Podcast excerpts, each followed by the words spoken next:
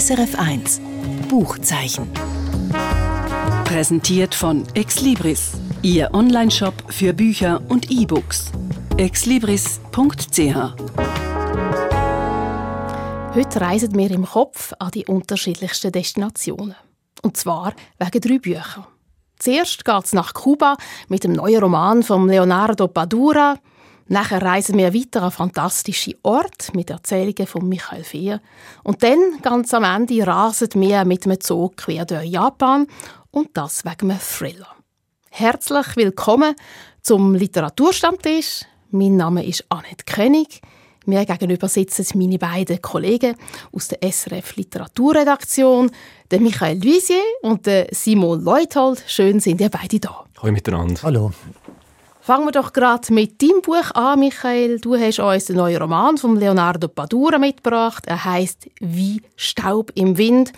Tönt sehr poetisch. Michael, weißt du mehr über den Buchtitel? Ja, also rein vom Äußeren her, Staub im Wind, geht zurück auf einen berühmten Song. Der stammt von der Band Kansas und heißt im Original Dust in the Wind und der ist bekannt, der tönt so.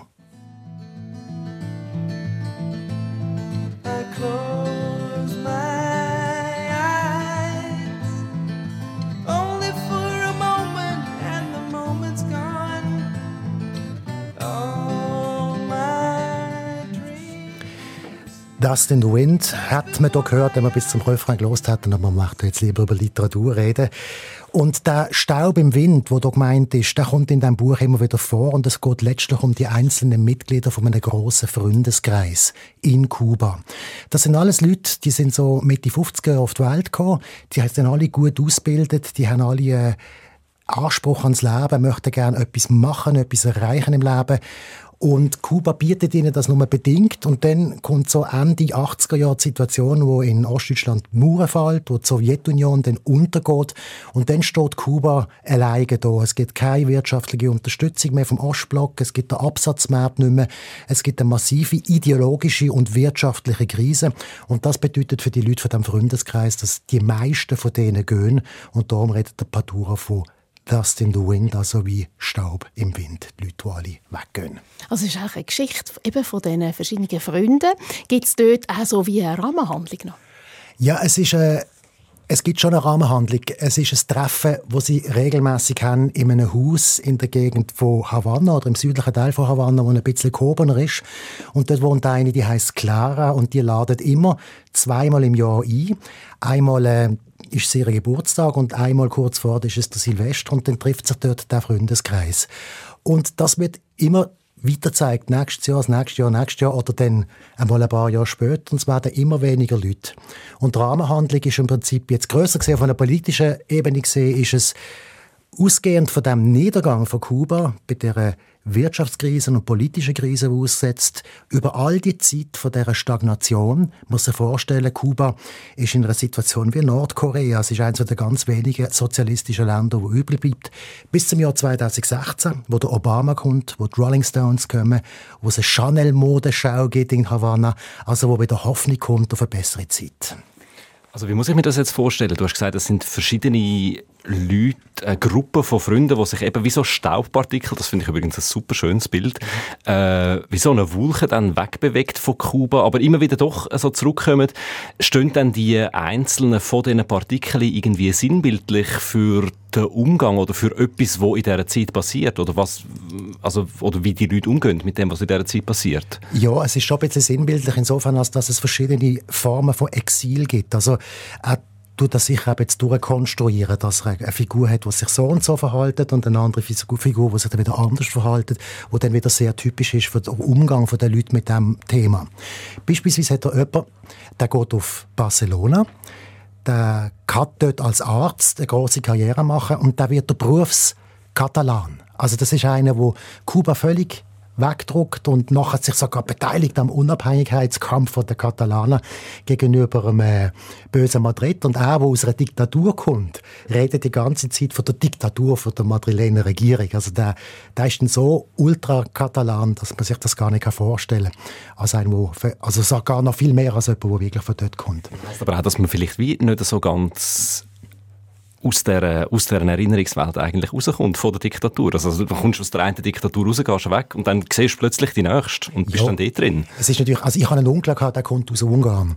Und das ist auch der grösste Schweizer gewesen, den wir jemals haben in der Familie. ist der Einzige, der eine militärische Karriere gemacht hat. Ist der Einzige, der dann auch eine Schweizer nationale Partei gewählt hat innerhalb von dieser Familie. Das gibt's. Also, dass man sich möchte, umso mehr assimilieren, umso fremder man sich am Anfang gefühlt hat. Es gibt aber auch die andere Seite. Es gibt jemanden in diesem Freundeskreis, der nie das Heimweh nach Kuba kann überwinden Also der lebt jetzt in Madrid und der hat das Problem, dass es nicht immer so kalt ist im Winter und der äh, findet das furchtbar und kommt einfach nicht über das Kuba hinweg. Und da gibt es noch eine Figur und das ist für mich die spannendste. Die ist im Zentrum vom ganzen Roman. Das ist die Clara und die bleibt. Das ist die heilige Clara. Das ist das Zentrum von diesem Freundeskreis und sie versucht durchzuhalten bis ins bittere Ende. Und an dieser Figur, klar, kann man dann eigentlich die 30 Jahre kubanische Geschichte ablesen. Also die Generation wächst auf mit dem Bewusstsein, dass man jetzt in eine neue Welt geht. Das ist gerade die Revolution. Man macht sich unabhängig von den USA. Die Armut könnte man überwinden durch eine gerechtere Wirtschaft. Das sind mal Träume die die Generation hatte.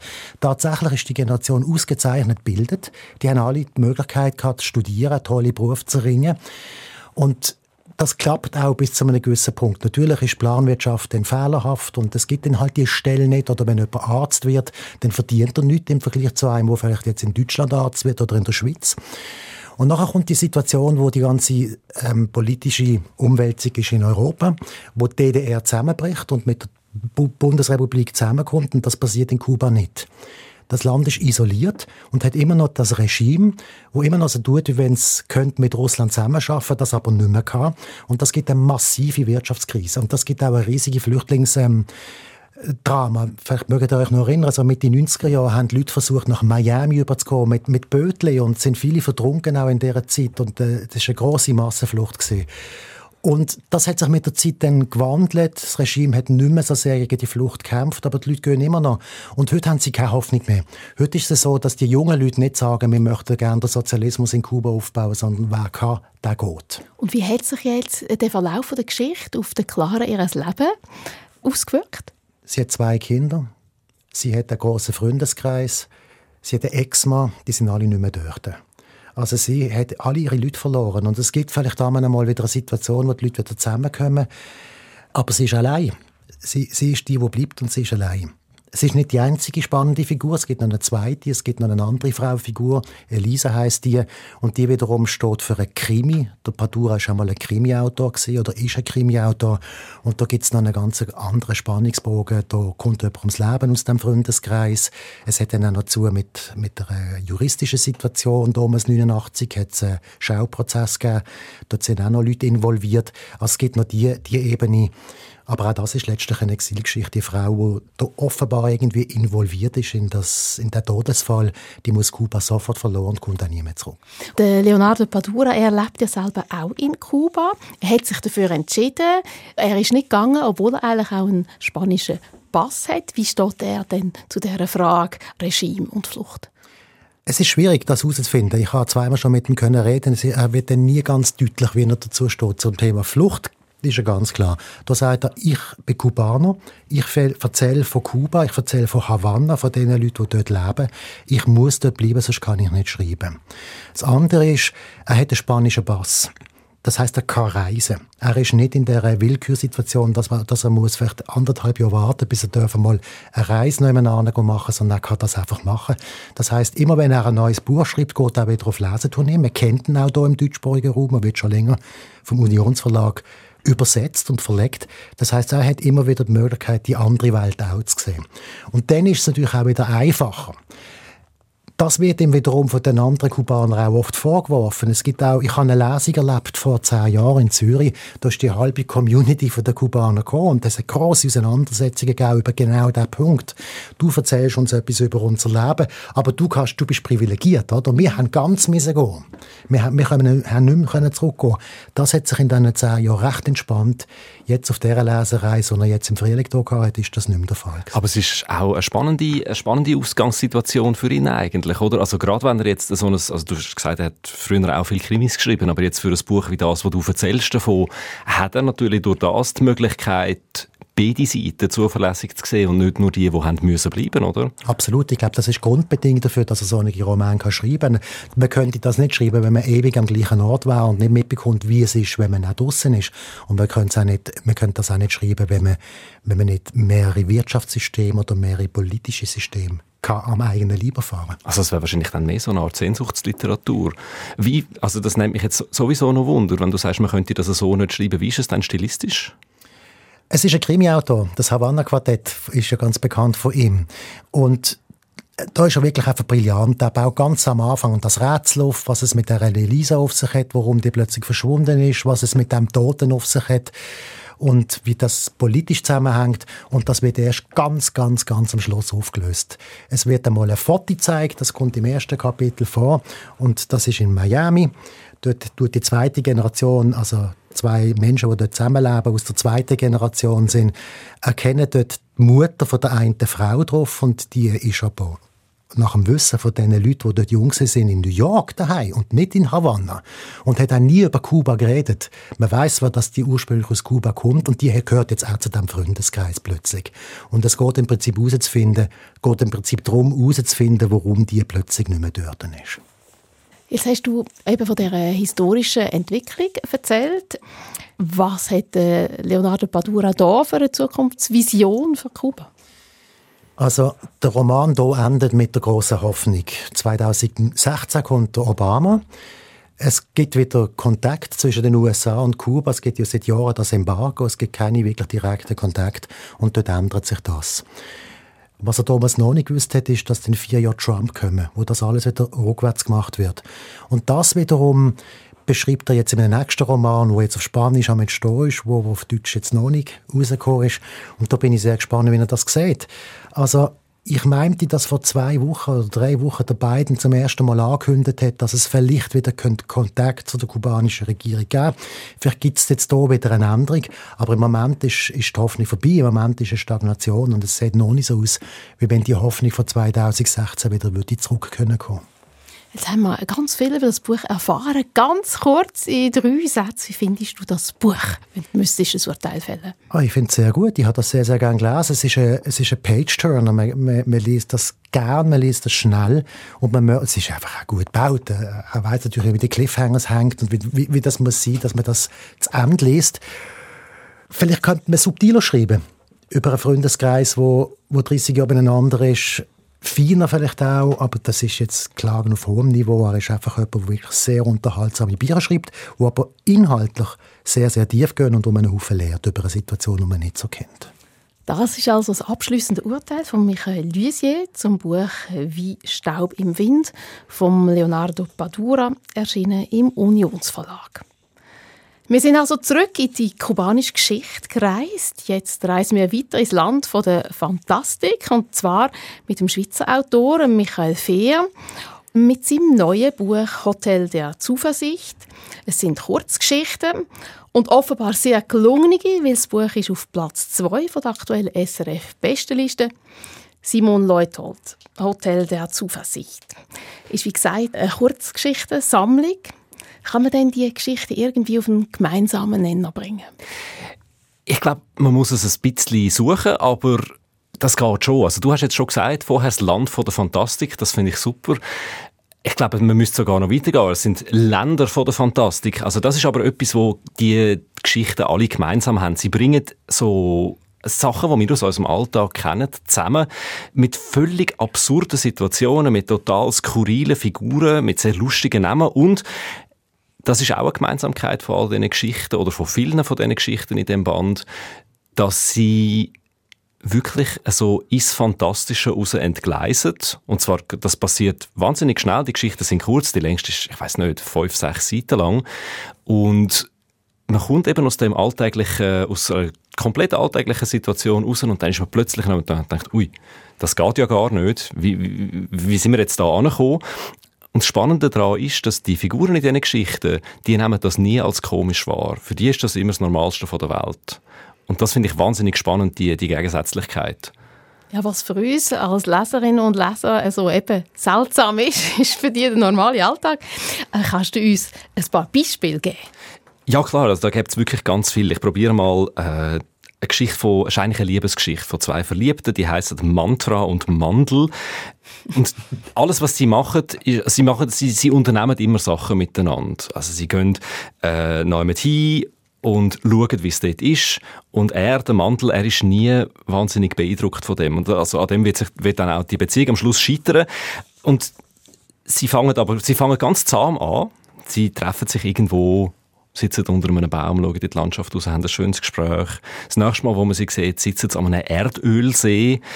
da fängt es schon an mit der, mit der Fantastik, oder? Dann schwimmen sie mit einem Schiff über einen knallgrünen, über so einen Kitschsee rein, fackelt das Schiff aber aus Versehen ab.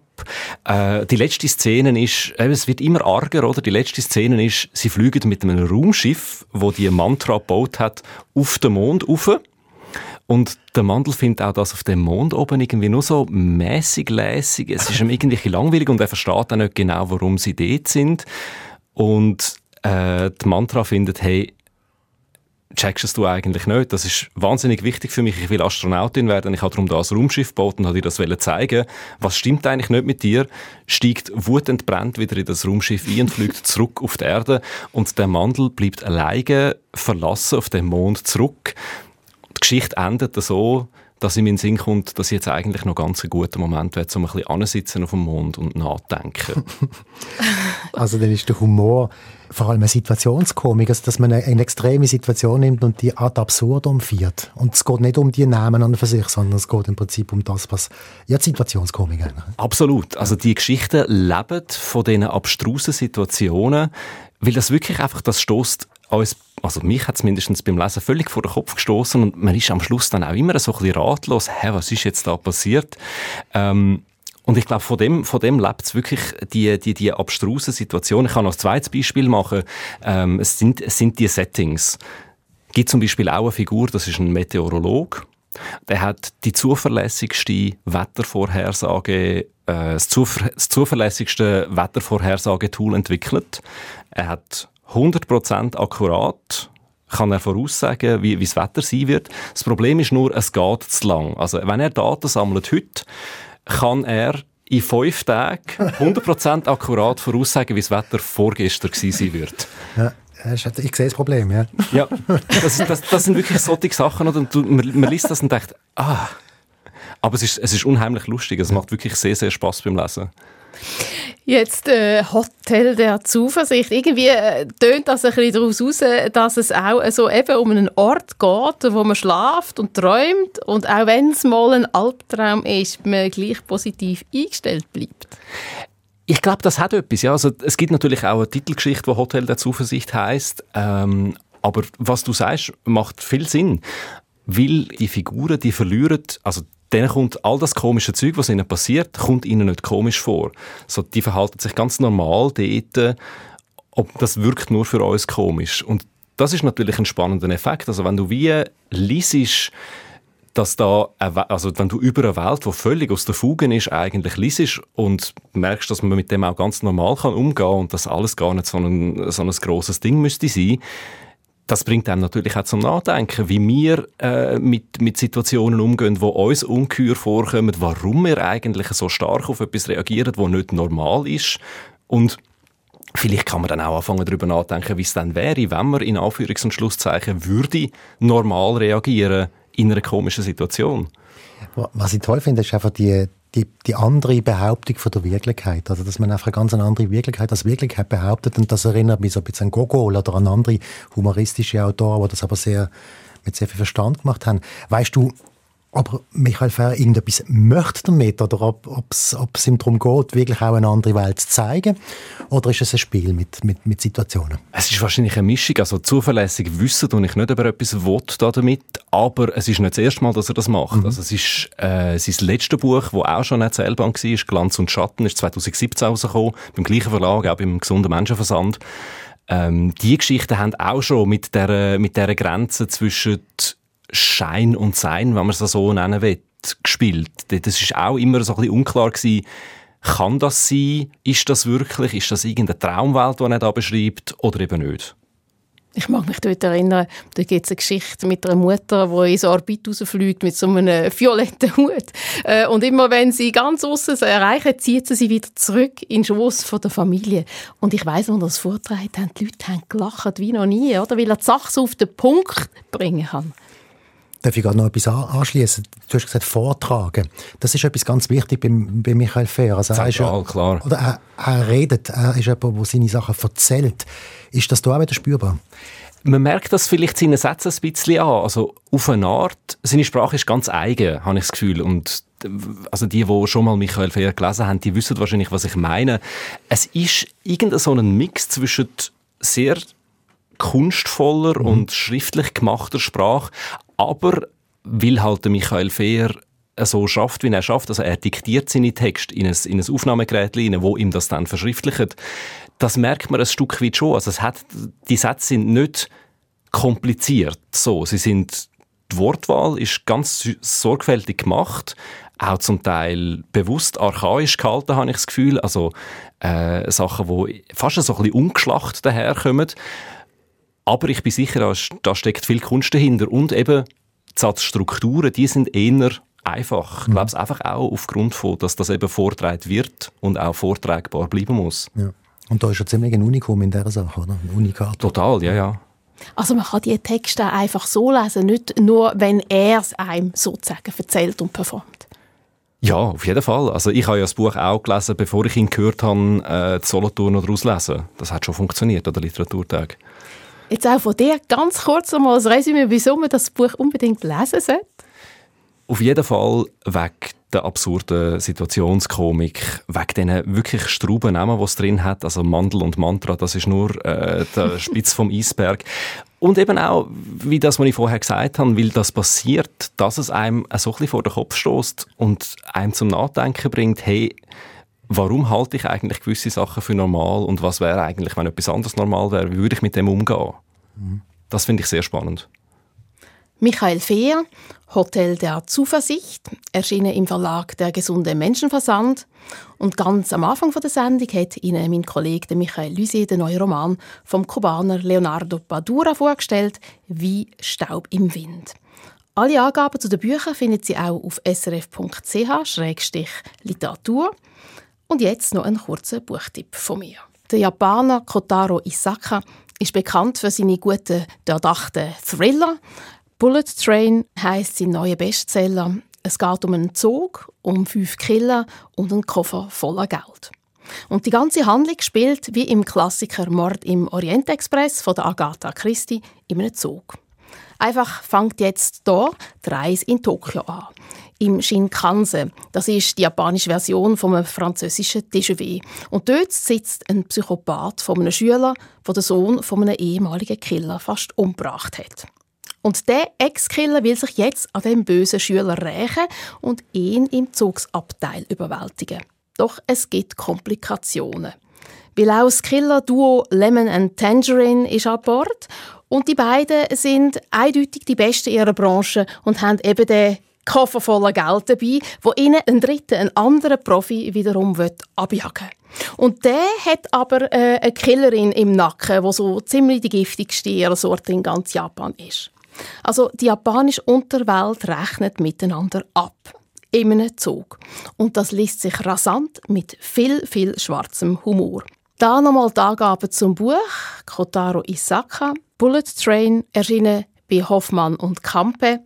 Das ist es endgültig vom Buchzeichen «Mein Name Annette König». SRF 1 Buchzeichen.